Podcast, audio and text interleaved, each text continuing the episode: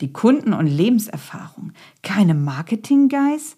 Wo ist das Branding an Bord? Keiner im Sales gewesen? Kundenmanagement als Unternehmer ist das A und O. Du bist ein Dienstleister. Du musst Sales machen. Wie man ein Startup in fünf Monaten gegen die Wand fährt. Überschrift in den sozialen Medien. Neffen von Bundeskanzler Scholz gehen mit Kryptowährungs-Startup in die Pleite.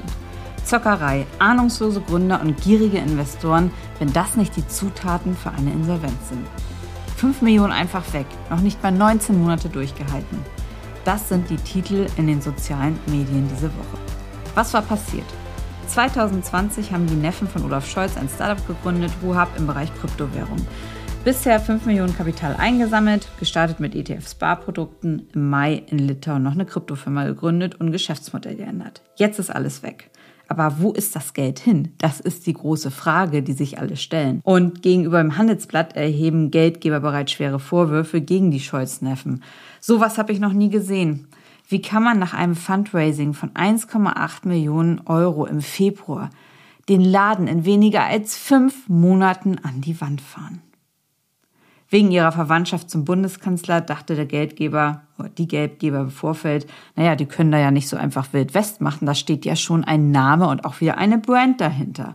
Also ich finde super spannende Aussagen, die hier getätigt werden. Und in diesem Podcast schauen wir uns nämlich das Thema genauer an und wo man aus meiner externen Sicht auch vielleicht was hätte besser machen können. Und ich gebe euch Tipps, wie ihr, wenn ihr in so einer Situation sind mit Budgetknappheit, wenn ihr vor der Insolvenz steht, was ihr halt wirklich tun könnt und ja, was dann vielleicht auch Abschlüsse aus St. Gallen und anderen renommierten Elite-Unis mit Erfolg zu tun haben. Das alles gehen wir hier jetzt durch. So ein interessanterweise dieser Schritt in die Insolvenz kommt nur Wochen, nachdem das Unternehmen auch sein Geschäftsmodell inmitten einer Krise gedreht hat. Denn ursprünglich hatten die ähm, Brüder Scholz, Rubab, so heißt das Unternehmen, zusammen mit dem Co-Gründer Kevin Craig, der der IT-Experte war, Ende 2020 als ETF-Spar-App gestartet und die wollten eigentlich das größte Finanzunternehmen der Welt werden. Eigentlich mega große Visionen, die man auch aus Startups kennt. So, und sie sollten aber vor allen Dingen auch die breite Bevölkerung erreichen und auch wirklich jungen Menschen das Investieren erleichtern. Da wird ja viel mit Apps gemacht. Also es sollte einfach ganz einfach sein, was ja auch eigentlich ein Trend der Zukunft oder der aktuellen Zeit ist. Einfaches Investieren und ja, also eigentlich generell super die Idee, sage ich auch mal, aber natürlich haben diese Idee auch wieder viele andere. Muss man natürlich auch wieder gucken, was ist da mein Unique Selling Point, was machen andere, was nicht. So, und die App, die hat dafür zum Beispiel Einkäufe aufgerundet und die Differenz einmal im Monat investiert und hat zusätzlich auch noch Sparpläne angeboten. So, das große Aber, was jetzt aber kommt, ist, die App selber hatte nur 40.000 aktive Nutzer und 160.000 Downloads und sie ist kostenlos. Also das heißt, die Nutzer müssen noch nicht mal was dafür bezahlen. So, und das ist natürlich viel zu wenig, um ein Geschäft profitabel zu betreiben. Und da stelle ich mir als Unternehmer immer wieder die Frage, ja, was wurde denn an Marketing und Sales gemacht, also außer dem prominenten Onkel, um mehr Kunden anzuwerben. Also sie sind 2020 sind sie gestartet. Da hatten sie jetzt auch 19 Monate Zeit.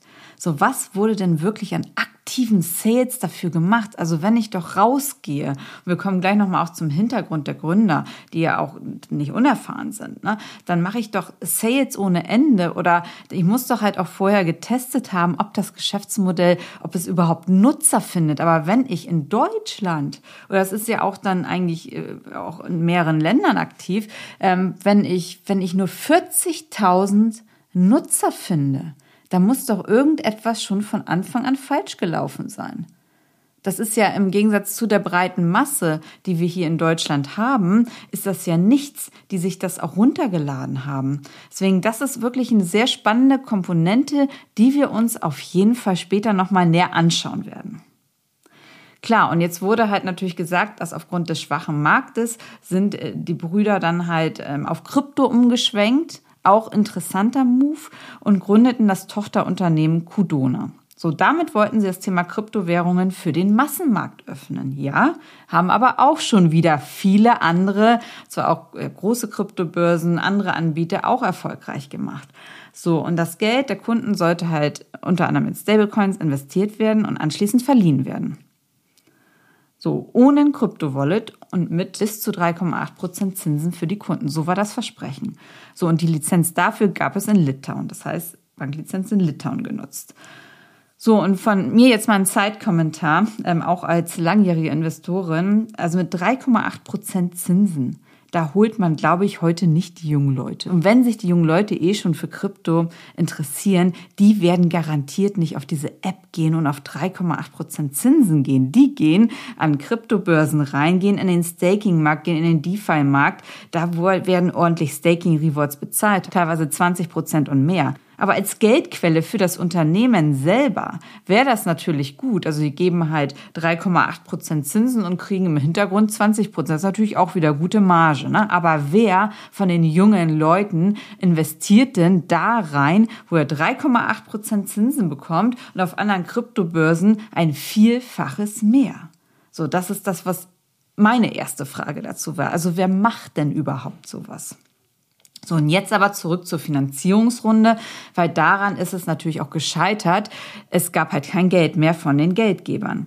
Und im Februar gab es aber erst die letzte Finanzierungsrunde mit 1,8 Millionen Euro. Und im Juli ist jetzt Rubab das Geld ausgegangen und Finance Forward zufolge haben sich halt keine neuen Geldgeber finden können und auch die Bestandsinvestoren und auch selbst die Verwandtschaft hat nicht anscheinend nicht mehr geglaubt an das Unternehmen.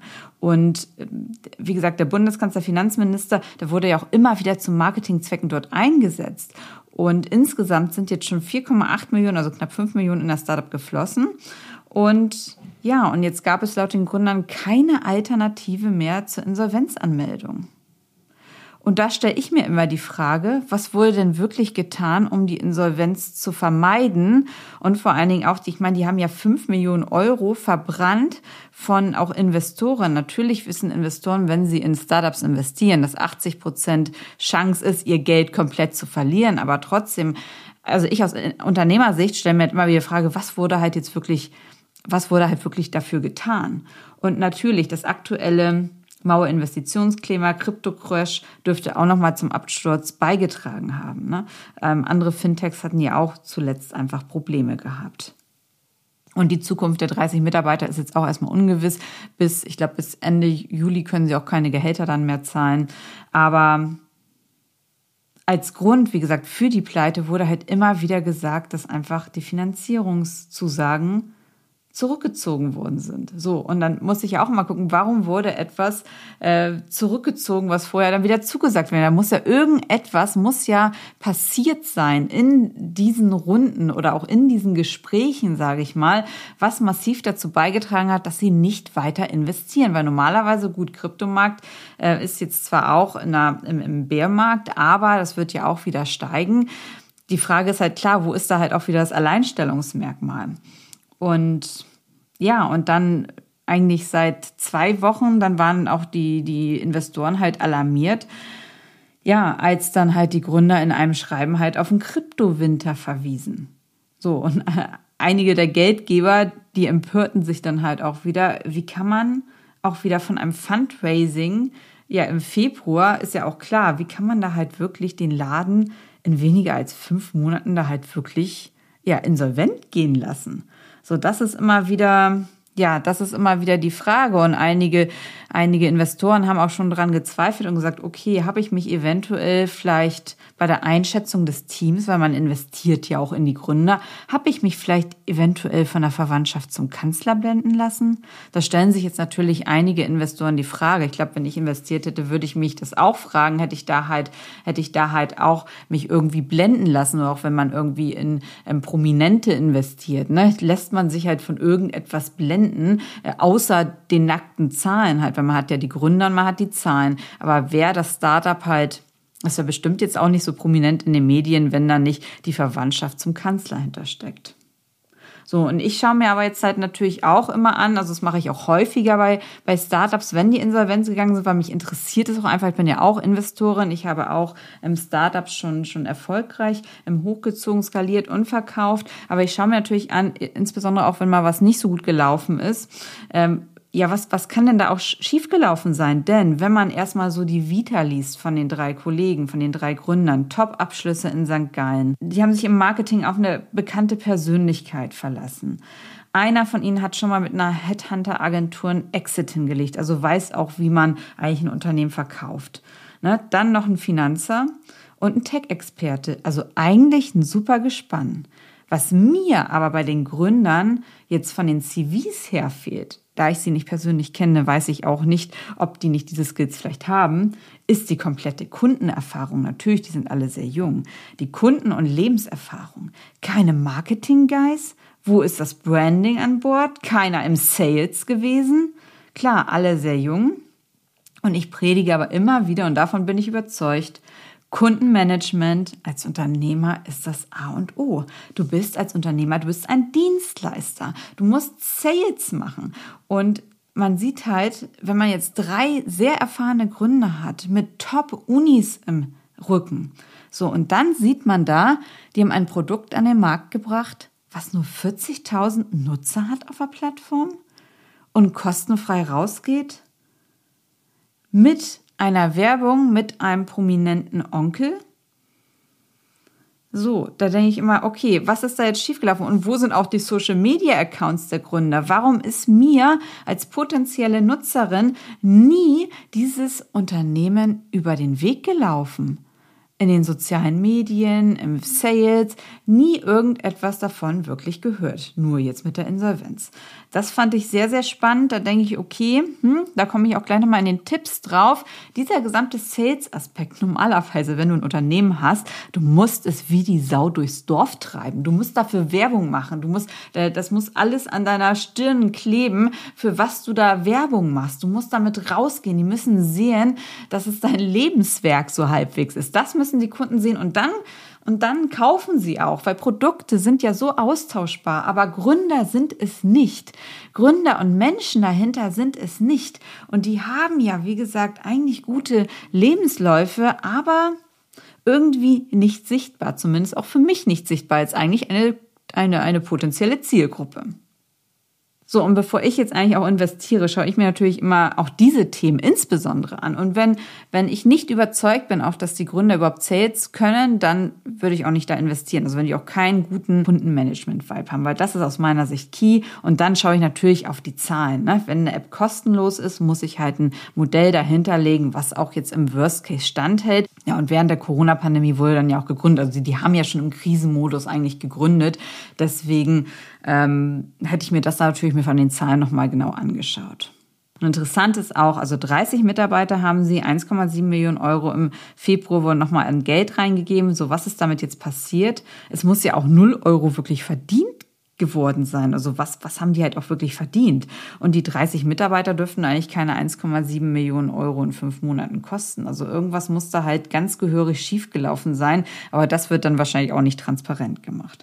So, was könnt ihr jetzt aber machen? Und das ist das, was ich euch auch als Gründer halt auch mitgeben möchte oder überhaupt als Unternehmer, wenn ihr auch schon Unternehmen habt, wenn ihr wirklich merkt, dass euer Geld knapp wird. Was würde ich immer machen? Und was habe ich auch bei mir gemacht? Also zum einen, habe ich mich immer dran gehalten, ich habe vorausschauend geplant und ich habe immer mindestens sechs Monate die Gehälter im Voraus.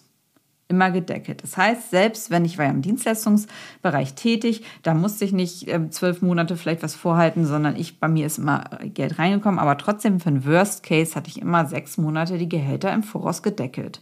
So, da könnt ihr euch genau ausrechnen, wie viel ihr braucht und was heißt auch vorausschauen Plan? Vorausschauen Plan heißt für mich auch wöchentlicher Check. Soll ist. Ich habe nachher täglich geplant mit 300 Mitarbeitern und Finanzen und habe die Finanzen auch zur Chefsache gemacht. Ich habe wirklich die Finanzen mit zur Chefsache gemacht, bis ich nachher ein CFO hatte.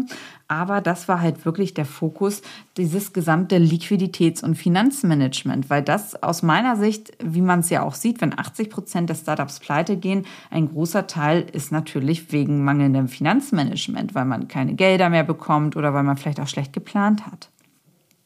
So, dann was ich auch immer gemacht habe, ist halt frühzeitig mit, also ich hatte jetzt keine Investoren mit drin, aber ich hatte einen sehr guten Banker gehabt. Also immer, wenn man sieht, man hat vielleicht ein Gap, dass man größere Projekte annimmt oder ein neues Release macht und dann auch nochmal mehr Kapital braucht für eine gewisse Zeit, um zum, zum Überbrücken oder die Kunden zahlen erst später, dann habe ich halt immer frühzeitig auch natürlich mit Banker gesprochen. Also eh, da gab es eh monatliche Meetings dann mit dem Banker, denn es gibt halt wirklich für alles eine Lösung. Und ich denke mir auch immer gut, Investoren, die sind ja auch nicht nur da, um Geld zu geben, sondern auch Netzwerk, Knowledge. So, und in diesem Fall, ich habe mich da wirklich gefragt, warum hat das keiner gepusht? Warum hat das keiner gepusht und den Jungs Kunden besorgt für die Plattform? Wenn ich doch mit äh, Geld investiert bin. Ne? Was macht denn mein Netzwerk? Wenn ich ein Netzwerk habe oder wenn ich als Investor angebe, ob ich ein Netz, dass ich ein Netzwerk habe und dass ich das Knowledge habe, warum hole ich nicht verdammt nochmal die Kunden ran? Das kann, also das verstehe ich nicht. Das verstehe ich auch, auch nicht. Und warum helfe ich dann als Investor nicht auch beim Sales mit? Ist nämlich das nächste Thema. Wenn ihr seht, Geld wird knapp, Sales-Maschine an.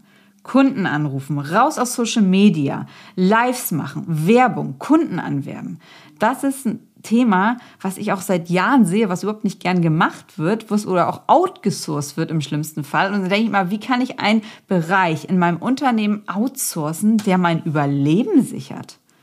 So, kannst vielleicht mit der Buchhaltung machen. Ja, auch immer. Buchhaltung ist draußen, Steuerberatung ist brauchen, aber du kannst ja nicht dein CFO oder dein Sales, äh, Sales Department outsourcen. Wenn die Kunden das mitbekommen würden, dann wäre der Ruf der gesamten Firma hinüber. So, und ich habe auch bei dem Unternehmen, ich habe nie Influencer gesehen, die Werbung dafür machen. Die müssen auch ihre Key-Kunden sichern, ausbauen, Netzwerk an. Und da finde ich es aber auch interessant, ähm, dass da auch die Investoren nicht mitgeholfen haben. Oder vielleicht haben sie mitgeholfen, das hat aber nichts gebracht im Netzwerk. Also das finde ich sehr, sehr interessante Komponente, dass man, wie gesagt, erst im Februar nochmal Geld bekommen hat. Dann hat, ist man nach Litauen gegangen und hat da ein neues Startup im Kryptobereich eröffnet. So. Aber warum hat man nicht mehr Sales gemacht? Das ist das einfachste aus meiner Sicht mal, was es gibt. Werbung machen. Ich habe doch, ich habe ja drei talentierte Gründer. Ich habe Investoren drin. Wenn die alle rausgehen würden und Sales machen, dann, ja, ich meine, die haben ja, die haben ja an irgendetwas geglaubt dort in dieser App. Ne? Die haben ja an irgendetwas geglaubt und haben schon ihr Geschäftsmodell geändert. Aber ah, da muss ich auch dieses Geschäftsmodell wie die Sau durchs Dorf treiben und gucken, dass ich Kunden auf die Plattform bekomme. Klares Zielmanagement, Sales Management. Wie viele Kunden brauche ich täglich mehr auf der Plattform? Sie sagt, ich habe Social Media nichts gesehen, keine Influencer, gar nichts, die Werbung gemacht haben.